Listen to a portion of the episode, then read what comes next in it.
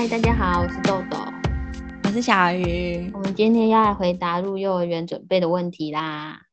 嗯，今天有个妈妈是问说，如果孩子疑似有选择性缄默症或是社交焦虑的方面的困扰，无法跟家人以外的任何人有口语互动，如何协助孩子在幼儿园的适应呢？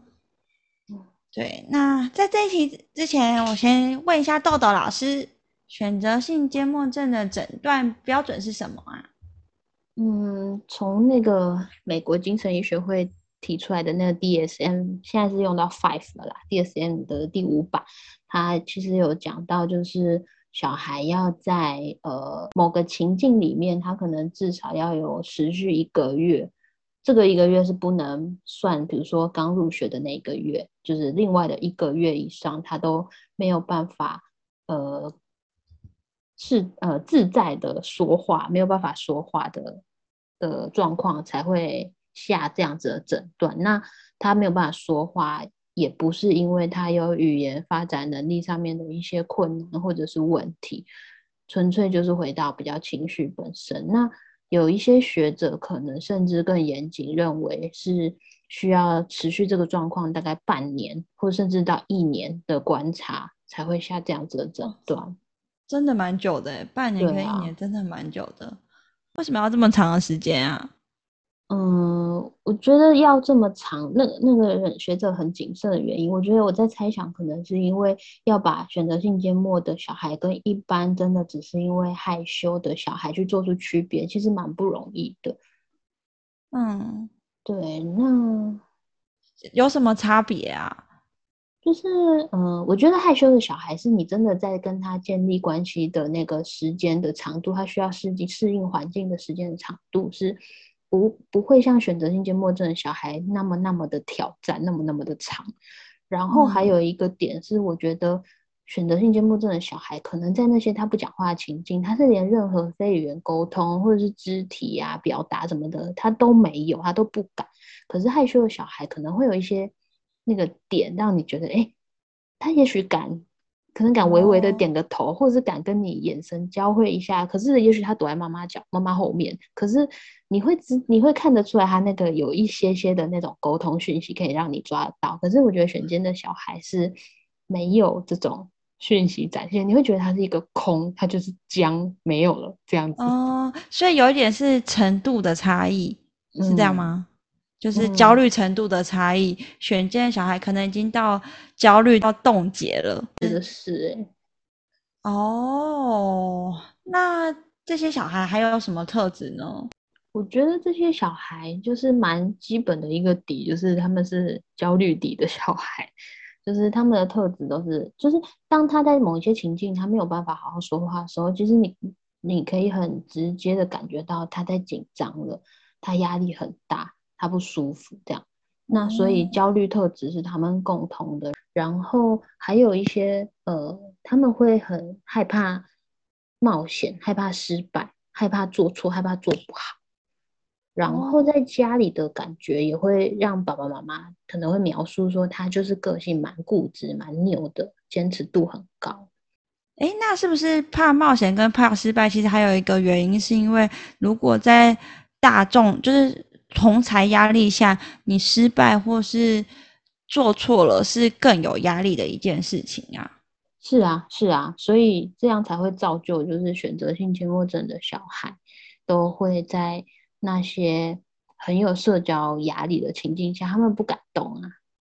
哦，了解了解。所以这其实也有是，如果我们在带小朋友，带一些比较。害羞怕生，或是真的已经到比较像选择性缄默症的小朋友，初期一定是先试着不要太困难的任务，是这个方向，对吧？嗯，我觉得就是重点是要轻松、好玩、自在。嗯，因为我觉得这些小孩他们有一个状况是，呃，曾经他们有过一种一个经验了之后，他们的大脑，因为我刚刚说他们也比较固执、比较坚持。那个大脑的感觉就会让他们比较容易固定下来，嗯、他会不容易去看到事情可能有另外一种经验，或是也许会有不同的想法。所以他们很难去变。只要他曾经有过一个经验，是让他在社交情境下，他会觉得很有压力、很焦虑，他做不好，他他不知道怎么办，不知所措，那个经验就会让他更害怕社交情境。嗯，嗯，这样听起来就是入幼稚园初期超重要的。对啊，就是我觉得家长跟老师之间其实需要做蛮多的准备。如果妈妈怀疑小孩疑似有这样子的特质的话，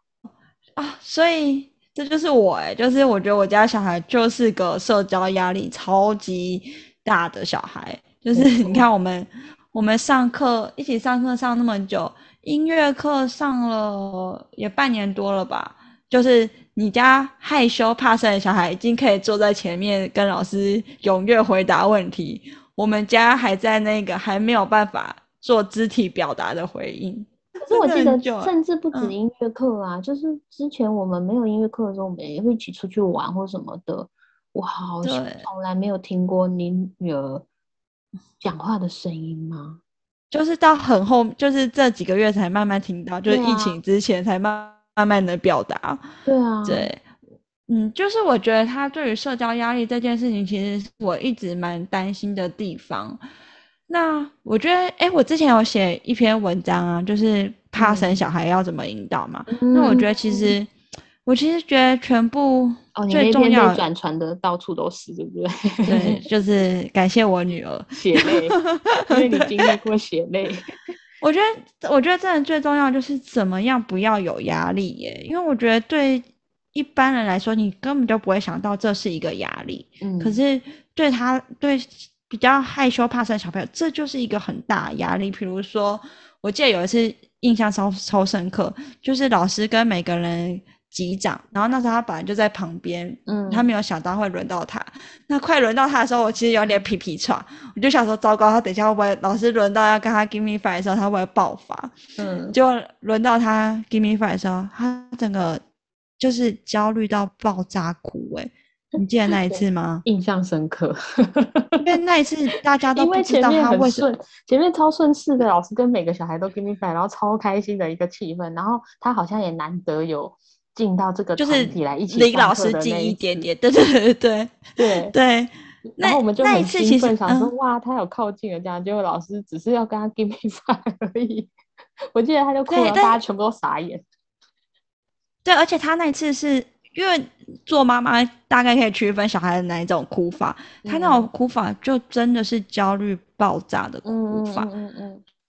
对，然后我那次其实自己就有点反省。因为我觉得对他来说，我其实会知道那个是他的压力情境，嗯，就是因为那个情境是老师是注意到他以外，其实这个情境很容易其他小朋友也注意到他，所以这跟排队比起来，这个压力就会比较大。那我那时候其实我应该扇形围成一圈在老师前面。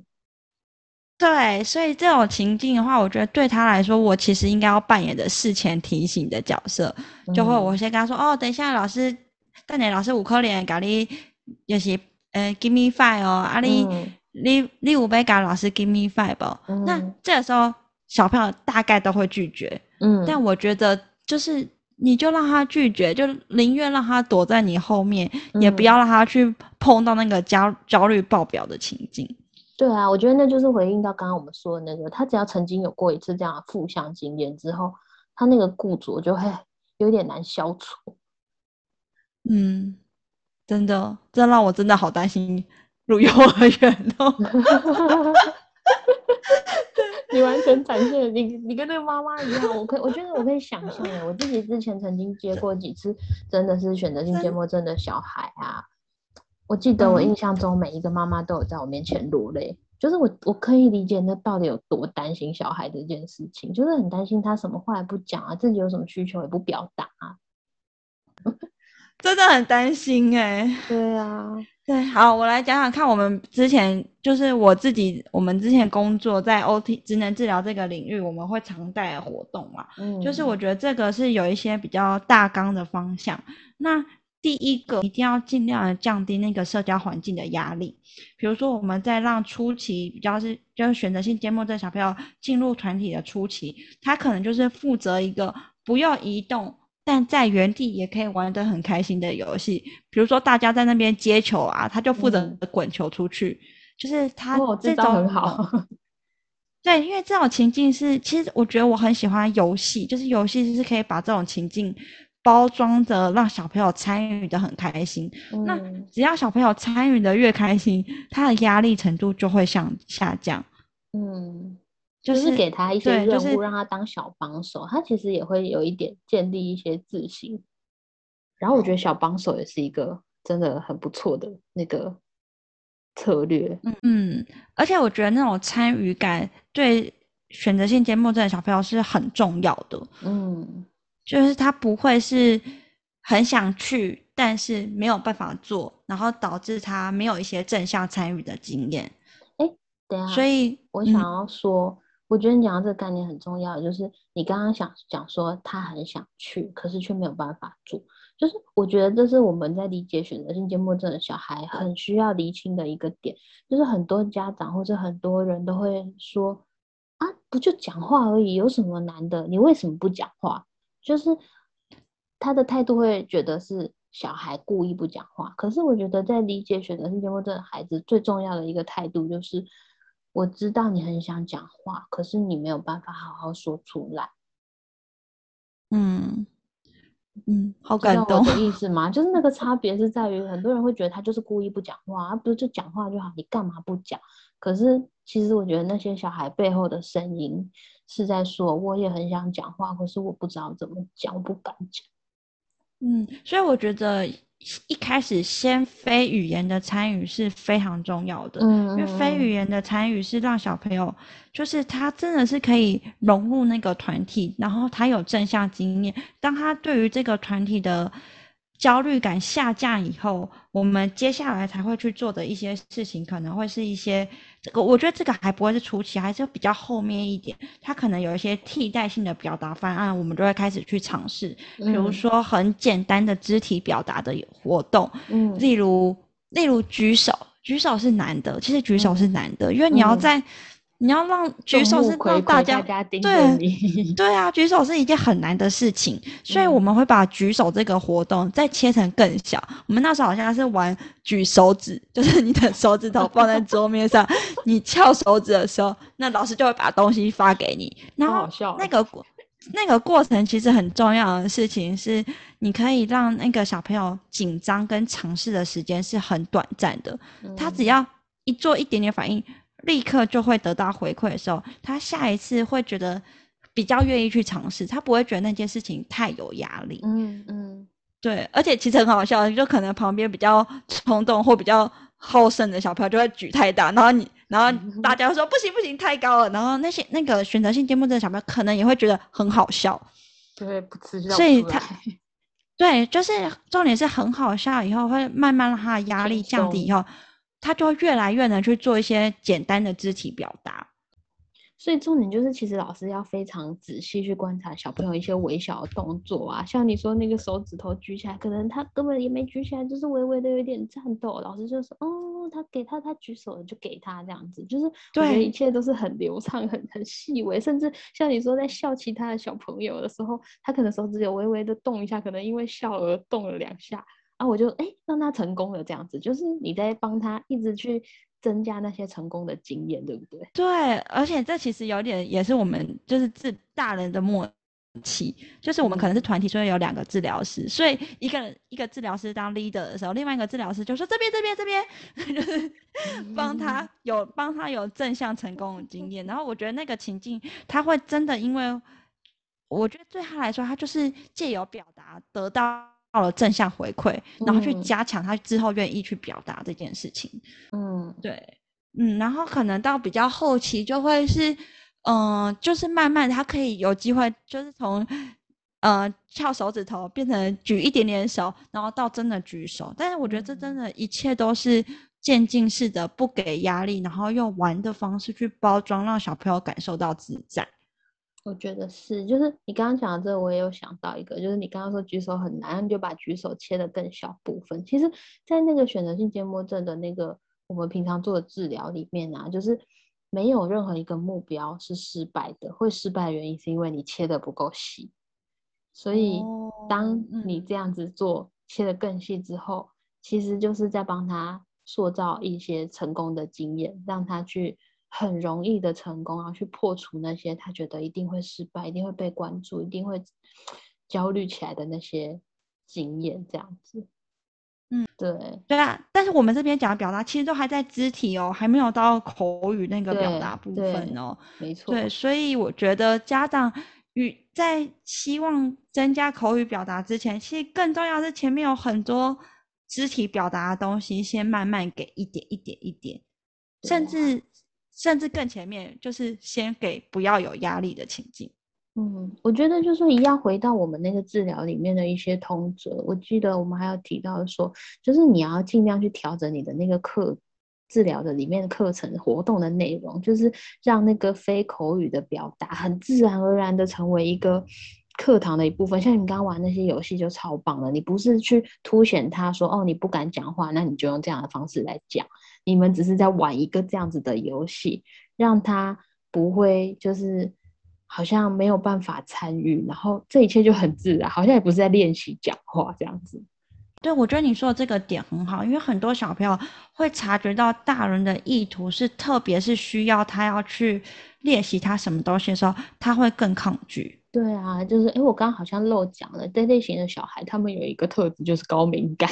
他非常敏感的知道大人到底要他干嘛，就是你任何一点威胁、利诱或是什么的，就是好像想要自在的跟他说说话那种，他都会很明确的那个那个防卫就砰竖起来，说你现在要讲话，叫我讲话是不是？就是他们真的很敏感，所以这真的真的对家长跟老师真的是很难呢。我觉得真的是要很细心的。去观察怎么样让小朋友比较能自在的参与，对，然后我觉得还可以把一个中心思想先放在心里，就是我们会期待让小孩可以用一种展现的方式来参与这些活动，而不是一定要用说话。就是他只要展现一点什么，嗯、我觉得我我有在看一些一些书，我觉得书上有些举的例子真的蛮好玩的。就是像他就有说那个选监的小孩的老师啊，可能想要让点名的过程变得很好玩呐、他就会每天选一个小帮手，可能第一天也不要选到那个选监的小孩，就是作为一个示范这样子。好多天了之后，他就会每次喊一个同一个人当小帮手。那只要老师点名点到别的同学，那个小帮手就要跑去到处跟人家 give me five 啊，或者是握手这样子，就是搞得那个小帮手团团转，好像很好笑很好玩。可是可以在别人身上这样多试了几次之后，让那个选择性缄默症的小孩就是看见了这些示范是很有趣的、很好玩的、很乐络的，然后也不难。很轻易就可以做到的，这个其实我觉得就是一个蛮好的例子，就是他可以在里面展现一些什么，可是他不需要透过说话来参与这样子。嗯，对，所以其实最重要还是回到参与，嗯，就是要怎么让他们没有压力的去参与。那慢慢的，是不是就可以有机会，当他在这个环境中，因为他有很多参与的正向经验，他也对这个环境感到安心。那慢慢降低他焦虑的时候，有可能就会。不经意的，偶尔小朋友就会有一点声音出来。嗯，对，我觉得是。好，那我们接下来最后一个部分就是，那到底要怎么请老师，要怎么跟老师沟通呢？我觉得这个真的是家长跟学校方都蛮需要为这样的孩子做一些准备。那因为那个妈妈提问的妈妈有提到说，孩子是疑似嘛，我觉得妈妈。可以先去咨询，去找心理师去讨论这件事情，心里会有个底。嗯。那心理师通常也会给你一些指引的方向，然后我觉得也需要去确认一下孩子的状况，这样子。比如说，孩子是不是真的语言发展上面没有什么困难，真的只是因为焦虑焦虑而到了选间的。诊断这样子，我觉得这些是需要先做准备的。嗯。然后在小孩上学之前呢，就是我觉得学校端那边可能家长需要在小孩子不在的情境下，跟学校老师那边有一些沟通，比如说描述孩子的特质啊，孩子在家里说话理解的能力是怎么样，那自己观察孩子在家庭以外的一些场域里面，他是怎么样子在跟别人沟通，他有办法沟通吗？嗯。然后。有一些真的是很理想化的做法，比如说有没有可能可以在上学前开学前，就是让现在因为疫情好难，让小孩可能到学校去兜一兜，认识一下环境。因为我觉得这样的小孩，他们蛮需要一些控制感的。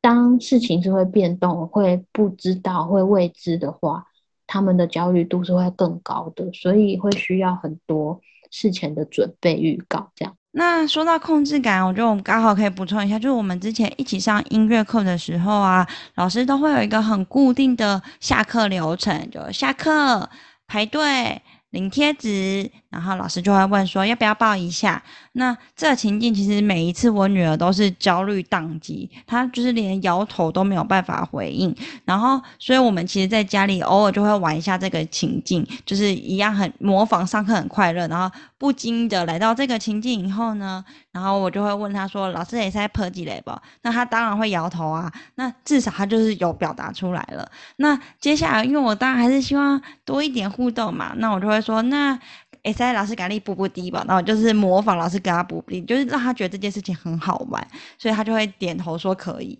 那我们后来就是上课的时候，这件事情就变成是他，因为我们事前也练过，我觉得他也是像你说，他比较有控制感，他知道会发生什么事情了，所以老师在问他话的时候，他就可以摇头了，就他的目标从没有表达变到来到可以肢体表达。那我就会再问说，那老师也在补补滴吧，然后他就会。老师就会问他说：“那我也在补补滴不？”然后他就会点头笑，那老师就会给他补定。那我就觉得哦，这超棒的，因为这就不虽然我们的重点是希望他可以回应，但在他有回应之后，其实更重要的是他如何跟老师形成有。互动好好玩的这个连接感，然后就哦，真的就是让他觉得这件事情是有趣的。其实我会相信，如果没有疫情的话，我会觉得是有机会，他会慢慢的是可以去回应老师的。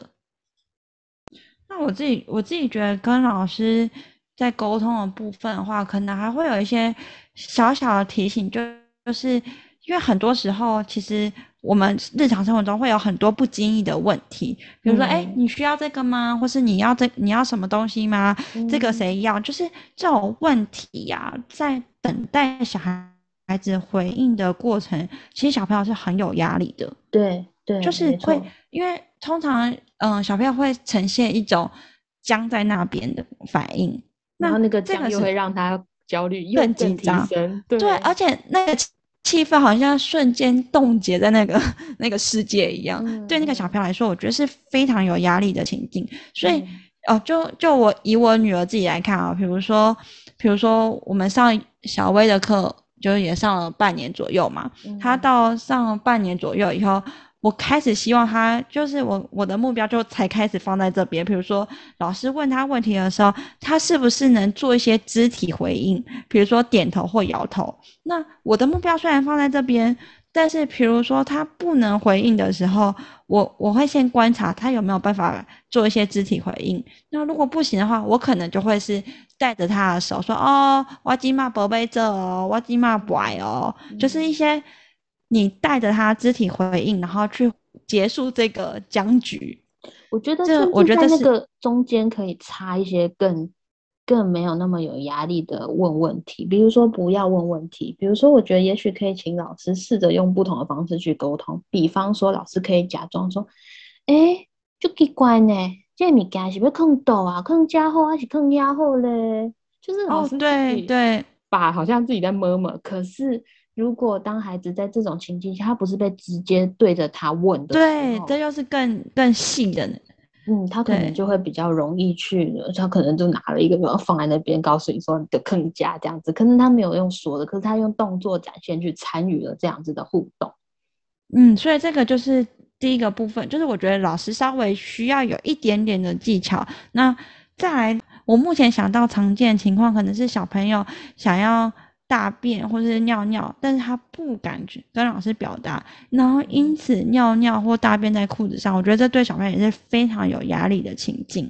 嗯，因为他是一个，就是他如果已经能控制大小便，但在学校因为不敢表达，而，尿尿或大便在裤子上，其实对小朋友来说，我觉得真的是一个好有压力的，很有压力耶。我我我光想我就觉得超有压力讲说我想上厕所，然后还上在。那个裤子上需要老师额外花一个专注，甚至可能去处理，甚至全班会闻到一个臭味，或是对，超有压力的，好可怕！我，我光想到，真的就觉得这个压力真的是爆表。对，所以为了避免这种情况，所以我可能我觉得会跟老师沟通的另外一个点，就是其定时他定时特别对，那特别盯他是不是真的都有，还有是不是都有去上厕所。就是那个盯不用是让他被注意到，但老师要非常留意这件事情。对对，不要让小孩觉得你都在盯着我这件事情。盯我，对对，就是不要让小朋友。对，老师自己要留心这件事情。对啊。然后全班一起带去，也比较不会有那种压力情境，嗯、就说：“哎，谁谁谁，你怎么没有尿尿？你要去尿尿啊！你怎么你这样会尿出来？”对对对对对，全班一起带去，就是好像隐隐约约模糊掉那个焦点。就是我觉得对这样的小孩来说，你就是不可以给他一些很直接的、很明确是，那很明确的注释对他来们对他们来说就是非常有压力的事情。像我自己在带我女儿，我觉得我都在。调整他在团体中被注意的程度。嗯，对，就是你要越让小朋友越不被注意，他的社交压力才是越低的。但是在怎么在不被注意的情况下，能简单的执行一些团体的游戏，是一个非常重要的一个步骤。嗯，我觉得就像那个我们在治疗里面，我们会讲到一个去焦点的沟通。大概就是这个意思，就是去焦点，就是说我们不要把它当做跟我沟通的另外一个对象的焦点，而是我可能就是很不经意、自然而然在讲话，那他如果愿意表达，那。我就接受那种感觉，比方说，有的时候我跟人在讲话的时候，我们会面对面，面对面其实对这样小孩来说也是非常有压力的，好像就是我讲话，你要回应我那种感觉。所以有的时候我们其实会提醒老师，还会提醒家长，就是有的时候会跟孩子在沟通的时候，你可能跟他做同侧，比如说像我刚刚说的那个举例。诶，奇怪，这是被控逗后的，是坑家是坑下。像这样的情况下，你不要面对面对他说，你可能在他的同一边这样子，然后你也不是直接去问他问题，你只是好像把你的思考脉络用声音讲出来，可是其实你是想要问的啦。嗯、然后还有一个重要的点就是，你可能等待个几秒，嗯、那时候可能我们说抓个三秒或五秒，如果他没有回应的话。你就赶快补下去，自然的继续说啊，我我想更加厚啊，气跨买，就是你不要硬要等到小孩给你一个回应，那个情境也会让他更焦虑。所以你可能等等看，真的不行，你就赶快补一下，然后哎哦哦啊，我气跨买更加厚啊，这样子就好了。嗯，那好，我们今天的讨论，我做一个简单的总结，就是我觉得把它分成可以做跟不要做来说好了，就是面对这样子的情境，是面对这样子的孩子。我们可以做些什么？第一个是我们可以告诉小孩为什么，比方说，就像我说的，你的那个态度不是说你怎么不说话呢？就讲就好，你为什么不讲话？而是让小孩知道他没有办法讲话，哎，他不是故意不讲话的。我知道你很想要讲，然后可是没关系，我们一起试试看，不会永远都这样，情况会慢慢变好。就是我觉得要给孩子一个。一个目标，然后让他知道他也不是永远都只能这样，很挫折，很很失败这样子。然后还有一个点就是，刚刚你一直都有在做的，就是你非常谨慎的去评估他的焦虑程度在哪里，然后你不去强迫他，你愿意去等他。然后第四个是我们会把那个目标切割成小步骤，就像刚刚说的那个举手变成举手指这样子，举手指可能甚至变成微微的手指抖动这样子。那这些是我们可以做的。嗯、那另外一个点是不要做的事情是说，就是像我刚刚说的，你不要跟孩子说你为什么不讲话，然后或者是你去忽略他的那些焦虑的反应。你明明知道他在紧张，可是你却觉得这有什么好紧张的这样子，或者是你也不要试图的去引诱小孩讲话。嗯、就像我们说，小孩很敏感，他会感受到你的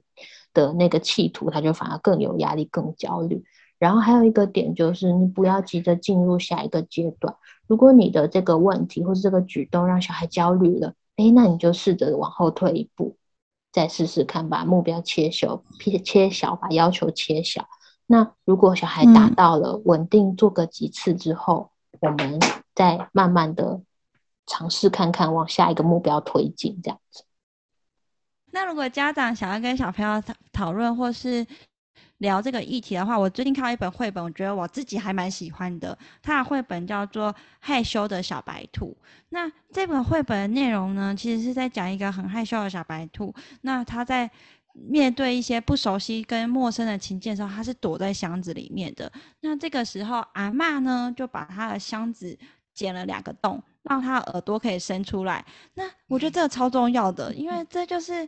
不是要改变他离开箱子这件事情，而是要让他在箱子里面更舒适。其实我觉得这就是我那时候翻到这一页的时候，我就觉得哦，好棒哦，因为这就是同理跟接受小朋友这个情绪。嗯、那他到后面的时候，嗯、呃，就是。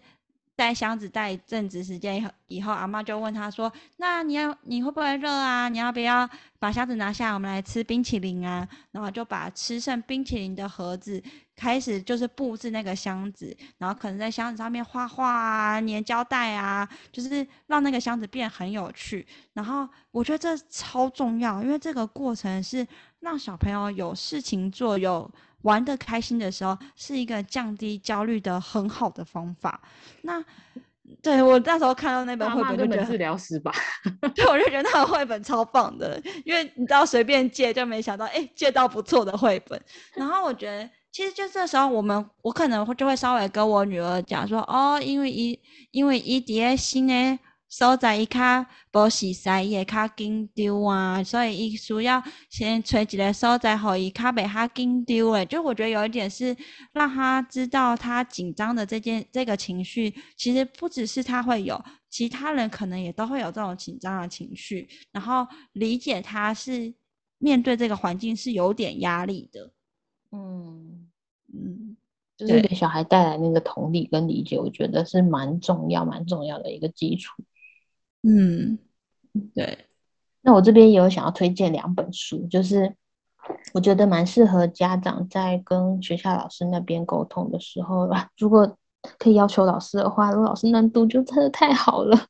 就是有一本书是心理出版社出的《选择性缄默症支援手册》，我觉得里面真的说的蛮清楚，一步一步每一个小小的细节，我们怎么做安排，怎么计划，怎么调整。就是蛮推荐给大家看的，然后还有另外一本是宝瓶文化出的《为什么孩子不说话》。我觉得那本书里面我们可以去看到这些选择性缄默症的孩子的心声，所以这两本书推荐给大家。好，嗯，好，那我们今天就要来说再见啦！啊，如果有、欸、说再见，说再见，我很想讲我女儿，我最近对她说再见这件事情，我觉得蛮好笑的。